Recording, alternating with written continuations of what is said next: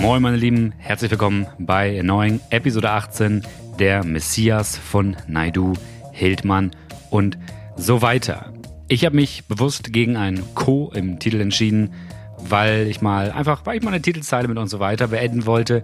Heute ist der 14. Juni 2020. Ihr hört den neuen und das macht euch mega geil. Ich nehme das Ganze hier am 12. auf, am Freitag davor und das liegt daran, dass mein feiner Herr Produzent Mr. Budelmann keine Zeit hat am Wochenende und ich heute alles fertig rocke für ihn. Ich liebe den Mann. Aber, aber manchmal, just saying. Ich selbst komme gerade von einer Poolparty in Hallensee, war mega geil. Keine Strömung im Wasser, dementsprechend auch kein Corona. Und wir reden gleich über geheime Verschwörungsausdenken. Bis gleich.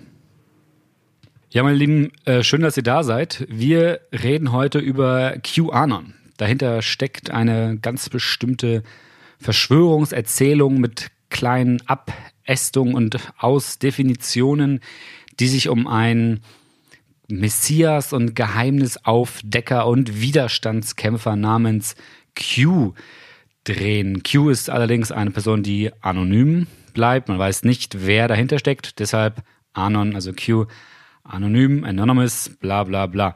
Und wie so viele andere coole Erfindungen kommt auch äh, QAnon aus Amerika. Und wir gucken uns heute mal die Hintergründe an. Ich erkläre euch einmal nach bestem Gewissen, was das alles ist und schauen, wie weit es Q nach äh, Deutschland gebracht hat. Und ob man ihn hier ähm, Q nennt. Und die Antwort gebe ich euch direkt. Nein, das tut man nicht. Wir beginnen das Ganze mit einer kleinen Erzählung und schon vorher ein größerer Disclaimer eigentlich. Das, was ich euch gleich erzählen werde, ist alles nicht wahr. Dennoch, das habe ich in dem Video, was ich euch in den Show Notes auch verlinken werde, ähm, gelernt. Und das, das kann jeder von uns, glaube ich, so ein bisschen nachvollziehen. Alles, was wir mal hören, bleibt irgendwie hängen. Wenn es außergewöhnlich genug, wichtig genug, besonders genug ist, um hängen zu bleiben. Das heißt, diese ganzen Geschichten, die ich euch gleich erzählen werde, die werden wahrscheinlich bei euch hängen bleiben.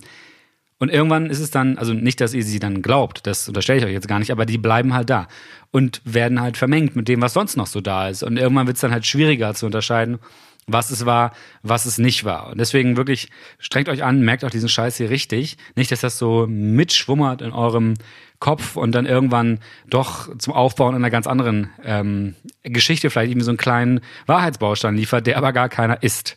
Das nur so vorweg. Ich werde einfach, glaube ich, einfach jede Sache, die ich gleich sage, mit stimmt nicht beenden. Wir fangen die Geschichte mal an. Die USA im 21. Jahrhundert. Böse Eliten, Hinterzimmergespräche, Demokraten, die Antifa, Juden und Liberale herrschen heimlich aus der Hinterhand. Das stimmt nicht. Hillary Clinton, Soros, Bill Gates und so weiter kontrollieren die Geschicke der USA. Das stimmt auch nicht. Und zusammen mit ganz vielen anderen aus der geheimen Kabbala gründen sie einen Kinderhandel-Sexring und nutzen Kinder aus, um daraus einen Geheimstoff zu gewinnen, der ihnen ewige Jugend spendet. Stimmt alles nicht. Das erste Mal öffentlich bekannt und öffentliche tragische Berühmtheit hat diese ganze Geschichte beim Pizzagate-Skandal bekommen. Damals ist ein Familienvater, ein ganz normaler Mann, was auch immer das sein soll, 2016 im Dezember in einen Pizzaladen, einen sehr beliebten Pizzaladen in Washington, DC, gegangen, weil er dachte, dort würde im Keller ein, eine Zelle dieser ganzen Kindersex-Operation ablaufen. Der Mann war bewaffnet, AR-15, Sturmgewehr, und hat verlangt, dass man ihm Zugang dazu gibt. Unmöglich. Er hat dann jeden Raum nach seinem besten Gewissen checken können. Und als er gecheckt hat, dass da nichts ist, hat er seine Waffe hingelegt und sich ergeben. Ah ja, fuck, jetzt habe ich nicht nachguckt, was mit ihm ist. Er sitzt auf jeden Fall im Gefängnis. So viel weiß ich. Oder er saß auf jeden Fall ziemlich lange im Gefängnis. Ich glaube, vier oder so Jahre hat er bekommen. Mist. Egal. Es gab keine Kindersexoperation. Das stimmt alles nicht.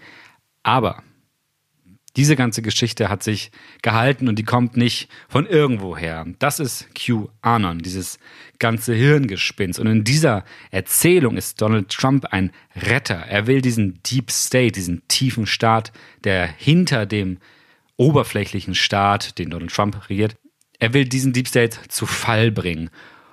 Und woher kommt die Wahrheit? Woher kommen diese ganzen Informationen?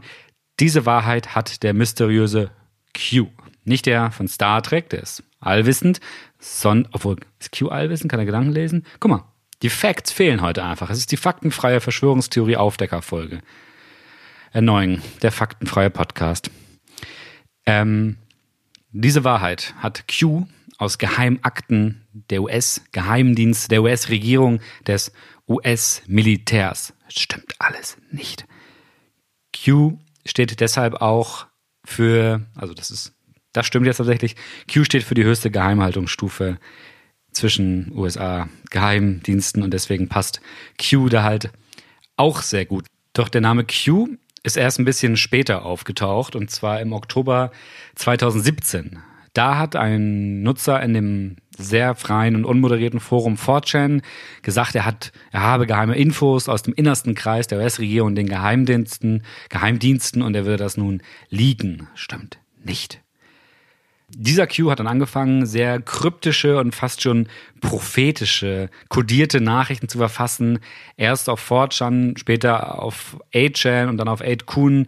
Also diese ganzen Boards, wo man jeden Scheiß sagen kann, wo man alle mögliche Bilder, Gewalt, Porn, alles posten kann, weil es einfach nicht reglementiert wird, die eher für so einen grenzüberschreitenden, transgressiven Zynismus stehen als für eine freie Netzgemeinschaft, sich aber als eine solche sehen, sich auch häufig als Rebellen, Rebellionsquelle, Zelle sehen, aber ganz oft einfach nur völlig belanglosen Meme-Content haben. Auf diesen Foren ist auf jeden Fall dieser Q unterwegs und verifiziert sich damit zum speziellen Code, den nur er haben kann. Der hat sich schon mehrfach geändert. Deswegen weiß man noch nicht genau, wer so wirklich dahinter steckt. Es gibt Zweifel auch daran, dass es nur eine Person sei. Manche vermuten, dass Donald Trump hinter Q steckt. Andere denken, dass Donald Trump nur so eine Art Prophet von Q selber ist. Wie dem auch sei, Q peitscht seine Anhänger an und er, er erzieht sie zu einem Endkampf. Ein Endkampf gut gegen böse. Die Verschwörer, also die, die sich verschworene, liberale, jüdische Hinterzimmer-Weltgemeinschaft gegen uns hier unten, stimmt nicht, die gegen diese Hinterzimmergesellschaft, gegen diese Kindermissbrauchen Hinterzimmergesellschaft ankämpfen müssen, was alles völliger Bullshit ist. Die Nachrichten, die Q raushaut, und das macht das Ganze so interessant, die werden die werden wie so eine Bibelexergese, werden die ausgelesen, interpretiert, es werden Zusammenhänge zur Realität gesucht, die sind immer kryptisch verfasst, er baut christliche Mythologie ein, um sich so auch die konservativeren, jetzt nicht so super Trump-affin christlichen Leute zu holen, die normalen Familien. Und das sind dann auch so seine Ziele. Er richtet sich an, das, was man hier so bürgerliche ESOs nennt, aber halt auch da eher so regierungskritische, unzufriedene Leute, Frauen, die einfach nur am Rechner sitzen, Männer, die denken, sie müssen die Welt retten, Incels, Verschwörungsgläubige und auch solche, von denen man das überhaupt nicht erwartet hätte, wie zum Beispiel dem Pizzagate-Mann.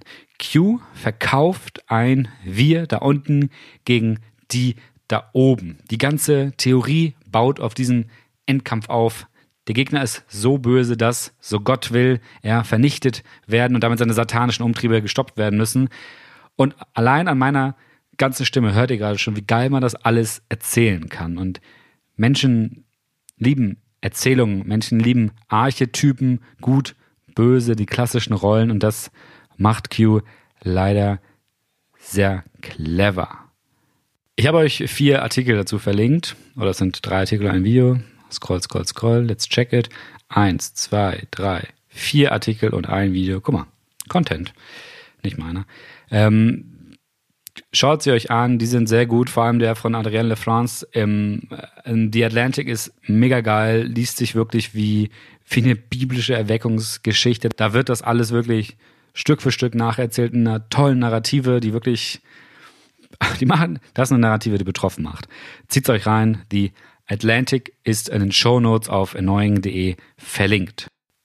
Nun fragt ihr euch, was hat das Ganze mit Deutschland zu tun? Gehen wir mal zu den beiden berühmtesten deutschen Verschwörungsdullis. Attila Hildmann und Xavier Naidu, ein veganer Koch und ein schlechter Sänger, die im Alleingang den zweitreichsten Mann der Welt gestoppt haben, die Welt, die Erde, Deutschland am 15. Mai zu übernehmen. Ähm, haben sie nicht gemacht, das stimmt nicht. Die teilen von der Erzählung her denselben Scheiß. Ihr erinnert euch vielleicht an das Video, wo Xavier unter Tränen darüber gesprochen hat, dass jetzt gerade ähm, Kinder aus den Händen böser Mächte befreit werden. Ihr erkennt die Geschichte vielleicht. Beide haben in ihren Telegram-Gruppen, die übrigens unfassbar unterhaltsam sind, aber geht da nicht rein, es ist alles Bullshit. Schwieriges Thema. Mhm. Schwieriges Thema, über das man reden muss, aber das man irgendwie nicht verbreiten sollte. Gut, dass Annoying nur wenige Millionen Zuhörerinnen hat. Ähm, Attila Hildmann spricht Anfang Mai 2020, ich habe seine Gruppe ein bisschen besucht, auch noch äh, kritisch über Q, aber nicht inhaltlich kritisch, sondern eher mit, mit, ne, mit dem Ziel, äh, dass man nicht irgendwie darauf hoffen soll, dass Q käme und irgendwie die Angela Merkel stürzt und was auch immer, seine Worte, ähm, sondern dass er das selber macht. Und ähm, Attila Hildmann hat dazu einen sehr schönen, äh, eine, kleine, eine kleine Rede gehalten, in dem er so Motivationscoach-mäßig nochmal darüber spricht. Das baue ich euch jetzt mal kurz ein, keine Sorge, da ist kein Verschwörungsbullshit drin. Das ist einfach nur sehr unterhaltsam. Attila Hildmann war, ist und würde mein Macher bleiben alles, was ich aufgebaut habe, ob ich 1,7 Millionen vegane Kochbücher in diesem Wurstland verkauft habe, ob ich ein Biounternehmen in die, in die Welt gebracht habe, mit den Einnahmen Tiger weltweit gerettet habe, das hat ein Mann gemacht. Und ich verlasse mich auf niemanden. Erst recht nicht auf irgendeinen komischen Geheimagenten im Weißen Haus. Kurz darauf, am 18. Mai, hat er dann einen Beitrag über Q gepostet und offenbar sind Attila und ich beide Star Trek und Raumschiff Enterprise, Captain Picard, Fans. Und ich lese einfach mal seinen Beitrag vor und dann erkläre ich dazu zwei Sachen. Was kam in der ersten Folge von Raumschiff Enterprise vor, als sie dem Borg begegnet sind? Das Wesen Q. Nein, das ist nur eine Filmfigur. Q ist ein Team, das die Q-Drops postet. Drops auf 4chan und anderen ähnlichen Foren. Der Grund, warum die Q-Drops so irre interessant sind, ist der, weil sie die Zukunft vorhergesagt haben, bis auf die Sekunde genau. Wenn dein Geist reif genug ist, um zu begreifen, dass das so ist, wirst du nicht mehr weinen vor Verzweiflung, sondern vor Freude. Also erstmal, das stimmt nicht. Und wir haben hier zwei ganz interessante Sachen. Einmal eine Begriffserklärung. Q-Drops sind dann so diese Leaks, diese Informations, es sind keine Leaks, sind diese Erfindungen, diese Posts, diese kryptischen Nachrichten, die von Q kommen, manchmal auch mit irgendwelchen Dokumenten dazu ähm, und die dann analysiert werden, exer, wie heißt das, exergesiert? I don't know. Ähm, wo dann sozusagen der Inhalt rausgezogen wird und sich jeder irgendwie sein Brei draus macht, dass das halt dann sein Reim draus macht oder Brei, who knows, ähm, dass es halt irgendwie alles reinpasst. Ähm, und äh, Attila sagt jetzt, sie sind interessant, weil sie die Zukunft bis auf die Sekunde vorher ähm, vorhergesagt haben. Das stimmt nicht. Die lagen super oft falsch.